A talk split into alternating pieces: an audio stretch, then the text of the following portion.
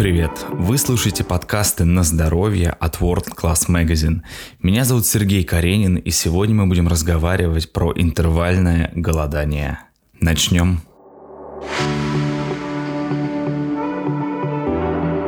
В 2016 году Нобелевская премия по физиологии и медицине была присвоена японцу Асинори Асуми за открытие механизмов аутофагии.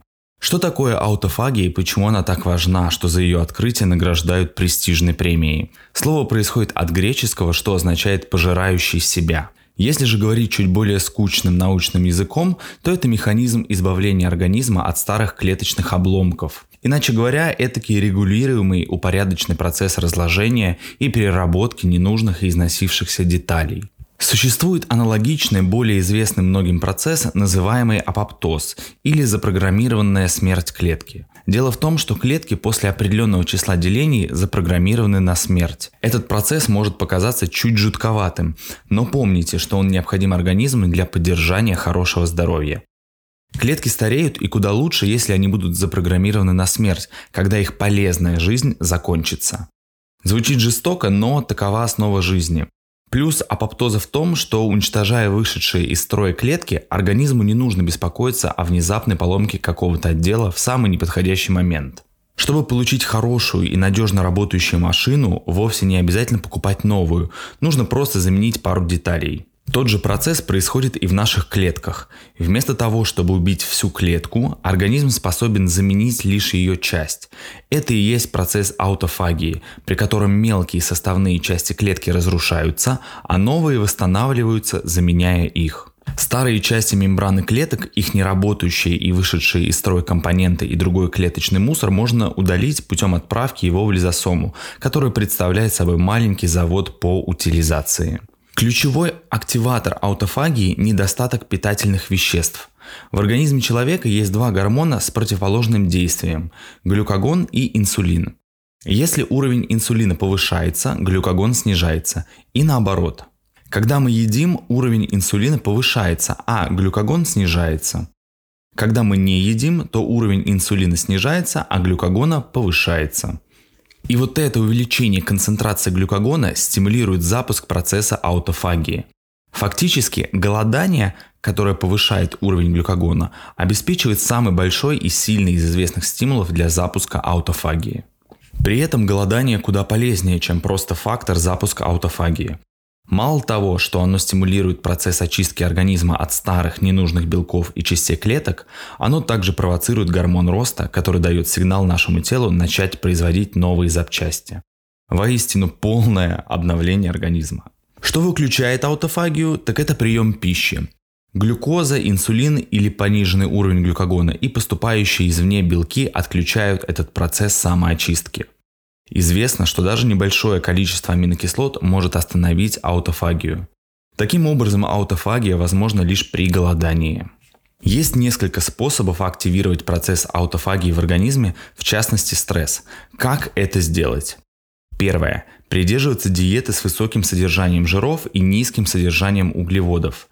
Многие ученые подчеркивают важность потребления качественных жиров для активации аутофагии. Жир должен быть основным макроэлементом в нашем рационе. Белок способен превращаться в углеводы и становиться сахаром, а жир нет. Второе. Один или два раза в неделю ограничьте потребление белка до 15-25 грамм в день. Это позволит вашему организму уменьшить воспаление и очистить клетки без потери мышечной массы. Весь день уйдет на переработку белков. В это время ваше тело вынуждено потреблять собственные белки и токсины, а не поступающие аминокислоты. Третье. Практикуйте интервальное голодание. Среди всех способов запуска аутофагии голодание является самым мощным. Четвертое. Регулярные тренировки. Исследования на людях и грызунах показали, что упражнения помогают в индукции аутофагии. Например, в исследовании 2018 года 12 мужчин выполнили 8-недельную программу упражнений, состоящую из непрерывной езды на велосипеде или интервальных велотренировок в течение трех дней в неделю. Исследователи пришли к выводу, что оба варианта тренировок поддерживают аутофагию. Для стимулирования аутофагии стоит отдать предпочтение высокоинтенсивным интервальным тренировкам. Тренировки с отягощениями по 30 минут через день – лучший способ активировать аутофагию. Речь идет о краткосрочном остром стрессе. И пятое – полноценно высыпаетесь. Исследование на грызунах, проведенное в 2016 году, предполагает, что аутофагия следует циркадным ритмам, а фрагментация или короткие перерывы во сне, по всей видимости, нарушает аутофагию. Интервальное голодание – это не диета, а режим питания. То есть некий график приема пищи, созданный так, чтобы вы могли извлечь из нее максимум пользы и удовольствия. Интервальное голодание не меняет то, что вы едите, оно меняет лишь время приема пищи. Во время интервального голодания люди используют определенные периоды времени, обычно около 8-10 часов, в течение которых они могут принимать пищу. Предпосылка, лежащая в основе интервального голодания, относительно проста. При падении уровня инсулина в крови на достаточно продолжительное время, как это происходит во время голодания, человек начинает сжигать жир. В качестве энергии организм расходует накопленную глюкозу. Регулярное повторение этого процесса, как и при интервальном голодании, приводит к похудению. Кроме того, такой режим питания позволяет отдыхать и восстанавливаться желудочно-кишечному тракту. Приятный бонус – этот тип голодания часто приводит к потреблению меньшего количества калорий, что и способствует снижению веса. Исследование, проведенное в университете Гарварда, также показало, что интервальное голодание замедляет процесс старения, снижает артериальное давление и уровень холестерина в крови. И пусть ряд исследований подтверждает эффективность интервального голодания по сравнению с низкокалорийной диетой, например, почти все ученые-нутрициологи сходятся во мнении о том, что интервальное голодание – это идеальный вариант лишь для тех, кто не готов вести пищевой дневник и отслеживать количество потребляемых калорий. Главное, о чем стоит помнить, это то, что интервальное голодание – самый простой и действенный способ снижения избыточного веса при сохранении мышечной массы, который при этом не требует сильных изменений пищевого поведения. Чтобы понять, как интервальное голодание приводит к потере жировой массы, сначала нужно понять разницу между состоянием после еды и голоданием. Сытое состояние – это период приема или переваривания пищи. Обычно оно начинается с приема пищи и длится от 3 до 5 часов, пока наше тело переваривает и усваивает съеденное. За счет высокого уровня инсулина, выделяемого на процесс переваривания пищи, организм не способен сжигать жир. По истечению этого промежутка времени, 3-5 часов после приема пищи, Тело переходит в так называемое постабсорбтивное состояние, которое длится от 8 до 12 часов после последнего приема пищи. То есть это состояние натощак.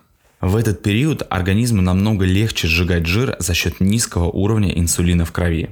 Поскольку мы не переходим в состояние голодания раньше, чем через 12 часов после последнего приема пищи, наши тела редко находятся в таком состоянии эффективного сжигания жировой массы. Это одна из причин, по которой многие люди, начинающие периодическое голодание, теряют жир, не меняя при этом пищевого поведения и тренировочного режима. Голодание приводит организм в режим активного сжигания жира, что редко удается достичь при обычном режиме питания. Безусловно, самый главный аргумент для практики интервального голодания – это потеря жировой массы. Здесь стоит сделать небольшое отступление и пояснить, что жир в нашем организме бывает двух типов подкожный и висцеральный. Про подкожный же мы все хорошо знаем и активно с ним боремся самыми разными способами. А вот про висцеральный жир, который скапливается вокруг внутренних органов, знают далеко не все. Этот вид жира куда опаснее, чем обычный, да и бороться с ним намного сложнее. Вообще висцеральный жир важен для организма. Он защищает внутренние органы, и его объем не должен превышать норму.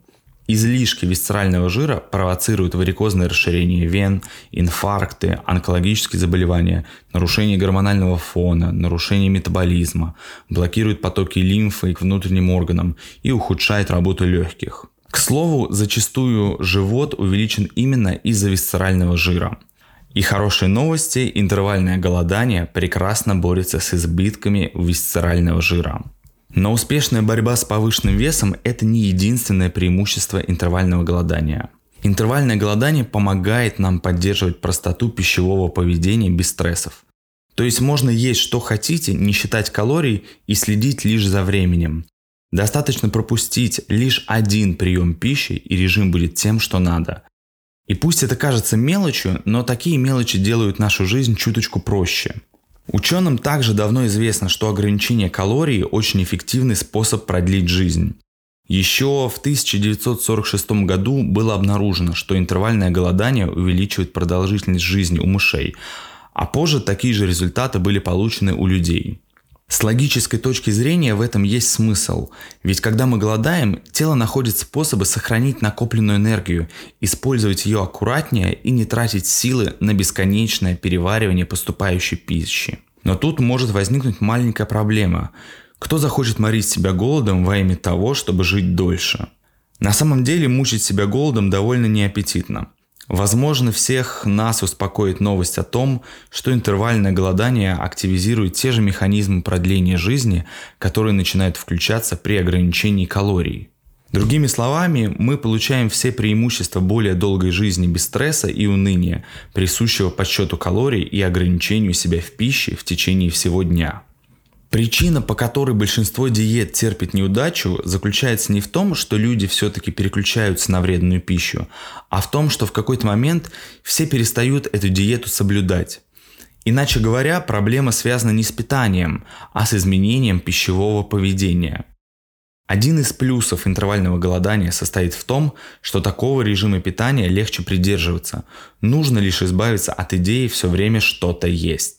Например, Одно из исследований, проведенное в 2010 году, показало, что интервальное голодание было эффективной стратегией снижения веса у взрослых с ожирением. При этом авторы заключили, что включенные в исследование люди быстро адаптировались к режиму интервального голодания. Если вы приняли решение о том, чтобы попробовать впустить в свою жизнь интервальное голодание, я сейчас расскажу несколько режимов или схем, позволяющих спокойно встроить новую привычку в свой образ жизни. Первое. Ежедневное интервальное голодание. В этой модели используется 16-часовой перерыв в приеме пищи, за которым следует 8-часовой период, когда разрешено есть. Неважно, когда вы начинаете свой 8-часовой период приема пищи. Вы можете начать в 8 утра и остановиться в 16, или вы начинаете в 14 и останавливаетесь в 22. Делайте так, как лучше для вас – Поскольку это ежедневный режим интервального голодания, довольно легко выработать привычку питаться по этому графику. Вы просто учитесь не есть в определенное время. Второе. Однократное интервальное голодание. Один из лучших способов начать практиковать интервальное голодание – это проводить его раз в неделю или раз в месяц. Было показано, что даже такой режим интервального голодания имеет много преимуществ для здоровья. Например, Обед в понедельник – это последний прием пищи за день. После этого вы поститесь до обеда во вторник. При таком варианте вероятность того, что вы похудеете, конечно, снижается. Если цель набрать массу или сохранить вес, это отличный вариант. Возможно, самое большое преимущество 24-часового голодания – это преодоление умственного барьера, сопровождающего любое голодание – если вы никогда раньше не голодали, то успешное выполнение такого плана интервального голодания поможет вам понять, что вы не умрете, если не будете есть в течение суток. Третье – дневное интервальное голодание. Этот режим включает более длительные периоды голодания и чередующиеся дни в течение всей недели. Например, вы можете поужинать в понедельник вечером, а затем не есть до вечера вторника. В среду вы можете есть весь день, а затем снова начать 24-часовой цикл голодания. Это позволит регулярно поддерживать длительные периоды голодания и при этом хотя бы один раз в день, каждый день недели принимать пищу.